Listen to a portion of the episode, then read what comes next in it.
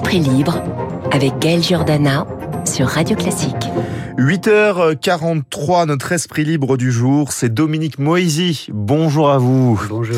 Vous êtes spécialiste de géopolitique, conseiller spécial de l'Institut Montaigne. On va analyser l'actualité internationale et les relations diplomatiques euh, ce matin euh, avec vous et euh, il y a beaucoup beaucoup d'actualités. On commence avec euh, cette visite à Paris du prince héritier Mohamed Ben Salman, prince héritier saoudien. Il a été euh, reçu en grande pompe par Emmanuel Macron à l'Élysée hier soir. Est-ce que les deux dirigeants partagent les mêmes objectifs avec cette visite Non. Alors, quels sont-ils ces en, objectifs en- en fait, pour comprendre euh, la, la- la visite euh, du côté français, il faut euh, faire référence à Henri IV. Ah bon? Oui, Paris vaut bien une messe, disait Henri IV. Eh bien, Macron dit euh, un pétrole un peu moins bas, un peu moins cher, ça vaut bien un dîner à l'Élysée avec le prince meurtrier. Euh, C'est ainsi euh, euh, qu'on l'appelle, qu'on l'appelait. euh, pendant euh, les années qui ont séparé l'assassinat euh, de Khashoggi et hier soir. Ce journaliste donc qui a été tué, on a mis la responsabilité sur Mohamed Ben Salman. C'est ça. Donc là, le fait que l'Arabie Saoudite soit le deuxième producteur de pétrole mondial après les États-Unis euh, et qu'on est dans une crise énergétique mondiale, ça change les choses au Oui. niveau diplomatique. Totalement. Mais euh, Emmanuel Macron ne fait que suivre les pas euh, de Joe Biden. Mhm. Joe Biden avait dit jamais euh, je ne recevrai, je ne verrai ce personnage criminel. Et ben voilà, il a été lui aussi en Arabie Saoudite et il a obtenu relativement peu de choses. Oui, c'est ça. MBS attend. Euh, il dit mais vous voulez vraiment euh, que euh, je relance mon pétrole pour faire baisser les prix? Ben, Il faut que vous montiez un peu euh, euh, vos, vos cadeaux, que vous me réacceptiez, que vous me réintégriez. Donc quand je dis ils poursuivent des objectifs différents euh, sur le plan saoudien, c'est la relégitimisation de MBS. Vous voulez mon pétrole? Il faut On est, on est finalement plus dans le symbole que dans l'économie, selon vous? On est dans les deux. On est dans les deux. On est dans les deux. On est dans les deux. Euh, il joue avec nous et il, il a l'impression qu'il a les meilleures cartes. Mhm. Euh, que euh, la guerre en Ukraine lui a donné soudain, à nouveau, une entre guillemets blancheur incontournable. Vous avez dit que Joe Biden donc euh, a essuyé une sorte d'échec au Moyen-Orient. Est-ce que cela veut dire aussi que les États-Unis sont moins influents euh, au Moyen-Orient et en Arabie Saoudite? Oui, ça veut dire que l'image des États-Unis a profondément changé, Euh, en particulier au Moyen-Orient. On ne fait plus confiance à l'Amérique. On peut pas se passer d'elle, Mhm. mais elle n'est plus euh, ce qu'elle était. Il y a euh, la Russie qui est devenue un acteur, redevenu un acteur important. Il y a la Chine qui arrive, et euh, il y a l'Europe. On se demande euh, si elle va se y trouver sa place à nouveau dans ce nouvel équilibre. On en parle souvent dans cette matinale de Radio Classique de cette de ce nouvel ordre mondial. On voit que la Turquie a beaucoup œuvré finalement en tant que médiateur entre la Russie et l'Ukraine pour diverses raisons. Hein. On va pas les, les, é- les énumérer. Vous partagez cette notion de nouvel ordre mondial où les États-Unis, où la France sont beaucoup plus en retrait finalement qu'avant? Oui, oui. Je crois qu'il y a deux choses. Il y a un nouvel ordre du monde et il y a un nouvel ordre émotionnel du monde. Mhm.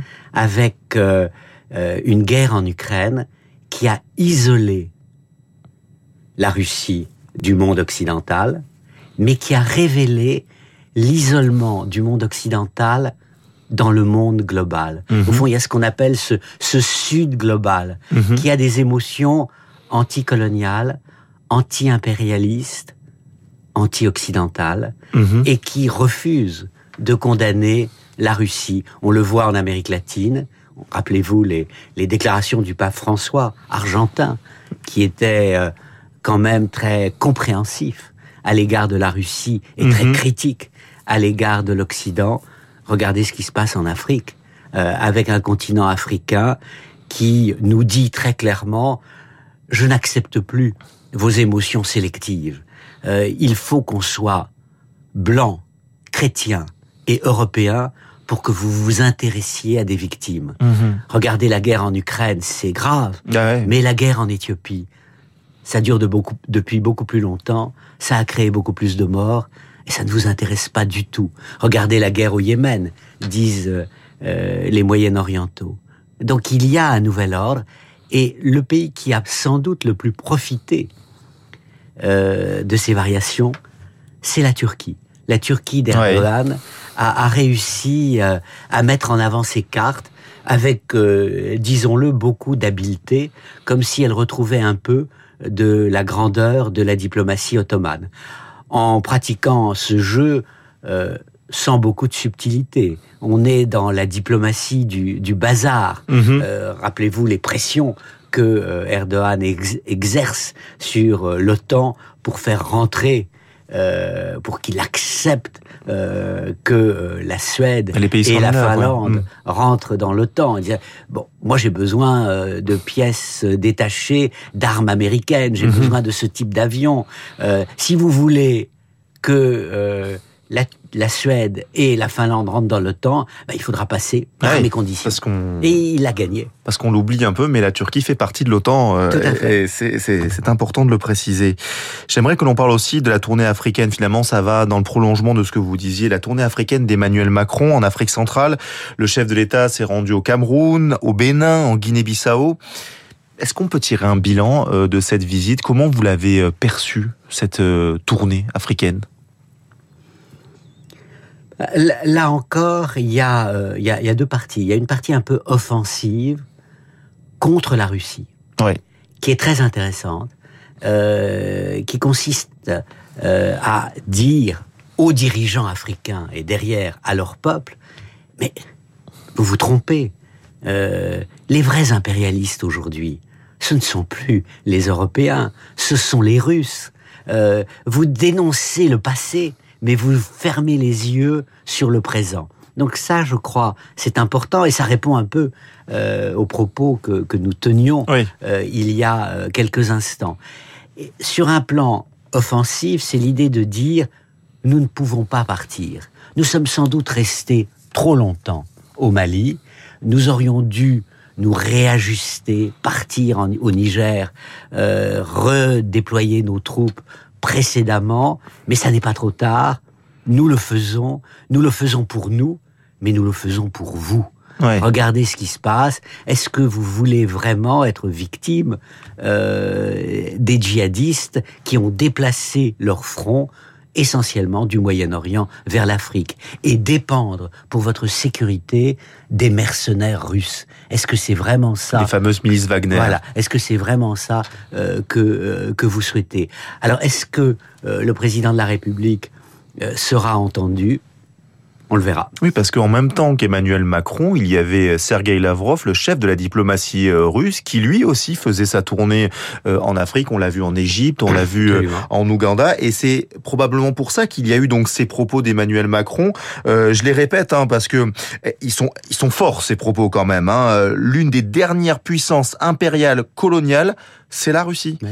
Euh, donc donc en fait c'était comment dire un, un réflexe de la part d'Emmanuel Macron Oui. de parler de ça? Non, c'est l'idée de, de dire aux Africains ne vous trompez pas d'ennemis. Nous ne sommes pas en 1892. Hmm. Nous sommes en 2022. Euh, Ce n'est pas l'Europe qui vous oppresse, c'est la Russie qui vous menace. Et donc cet appel à des historiens euh, pour étudier le passé colonialiste de la France au Cameroun, euh, vous en pensez quoi? C'est une repentance mémorielle de, de, de la part du chef de l'État ou il y a une vraie stratégie derrière euh, Mais quelle serait-elle cette stratégie? C'est- les deux. Oui. C'est- C'est les deux. C'est euh, confronter son passé pour pouvoir faire face au présent. D'accord. et à l'avenir. Et euh, sur ce plan, euh, je, je me sens totalement en phase avec le président de la République. Je crois que le discours euh, qu'il avait fait au Rwanda Oui. euh, il, y a, il y a quelques mois était un, un très beau, très grand, très nécessaire discours. Je crois que la repentance est essentielle si on veut aller vers la réconciliation et si on veut agir sur le présent et dans le futur. On ne peut pas rester prisonnier d'un passé qui ne passe pas Mhm. parce qu'on refuse d'en confronter la réalité. Et d'ailleurs, vous avez vu que le président algérien Tebboune propose de collaborer avec euh, Benjamin Stora, notamment. Euh, là aussi, il y a une avancée euh, pour ce douloureux passé avec avec la- l'Algérie. Tout à fait. Et il y a des petits pas faits par l'Algérie, après des grands pas faits par la France. Un, un dernier mot sur cette euh, visite d'Emmanuel Macron en Afrique. Il dit qu'il ne lâchera pas l'Afrique sur le volet sécurité. On l'a on l'a évoqué. Euh, après notre départ euh, du Mali, notre départ euh, plus ou moins forcé. Hein, voilà, on va pas on va pas épiloguer. Où Paris finalement doit consa- doit concentrer ses forces militairement, je veux dire. selon vous, la région du Sahel. Oui, oui, c'est là où se trouve euh, la, menace principale. Mais euh, les, critiques euh, légitimes à l'égard du président de la République disent mais oui, c'est très bien l'aide militaire. Mais s'il n'y a pas de changement politique, s'il n'y a pas de changement économique, eh bien les mêmes causes produisant les mêmes effets, ce sera le désordre, ce sera le sentiment d'injustice face aux inégalités, à la corruption, et au bout du compte, ce seront les terroristes Ouais. qui finiront par l'emporter. Donc il y a un changement de braquet finalement, euh, plutôt un braquet diplomatique désormais que militaire? Enfin, non, non, il y a un rééquilibrage. Il y a un rééquilibrage. Il y a un rééquilibrage. Il y a l'idée que euh, si on veut que le militaire soit efficace, il faut que le politique et l'économique et le social suivent. Un mot quand même de cette crise énergétique qui touche toute l'Europe et probablement le monde entier. Euh, on l'a vu tout à l'heure avec le pétrole, il y a le gaz également. On a vu que Gazprom a, a coupé le robinet à moitié du gazoduc Nord Stream 1. C'est finalement étonnant qu'il ne l'ait pas fait avant, non? Non, non, il joue avec nos nerfs.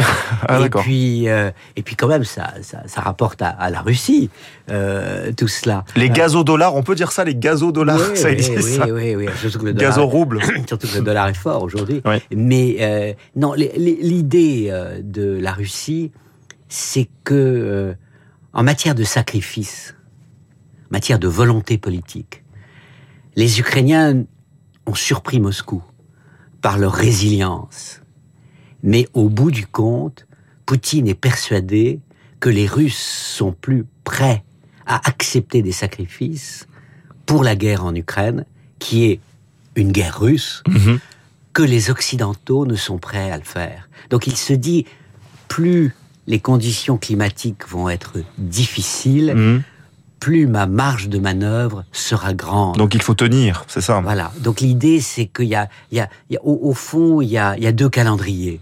Il y a le calendrier des Ukrainiens, qui est un calendrier militaire, qui consiste à dire les armes occidentales sont enfin arrivées. Je peux passer à la contre-attaque. Je peux reprendre la ville de Kherson. Mhm. Ce sera un tournant symbolique dans la guerre. Et puis il y a le calendrier russe. Je consolide mes gains. Je peux pas avancer beaucoup plus, mais j'attends l'hiver. Et à ce moment-là, euh, eh bien, ce sera la volonté des Européens et des Américains que je pourrais tester. Ils ne vont pas tenir.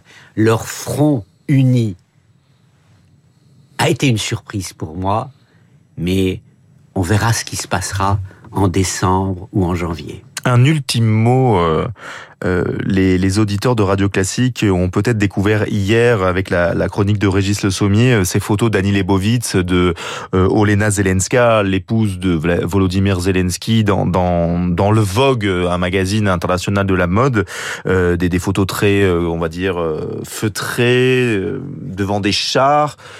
Est-ce que finalement, c'est une bonne idée, euh, selon vous, de faire ça Est-ce que ça ne décrédibilise pas le président Zelensky qui avait quand même acquis une certaine notoriété à l'international avec ce, ce personnage de militaire, ce t-shirt kaki? Qu'est-ce que vous en pensez, vous, en tant qu'observateur euh, des relations internationales?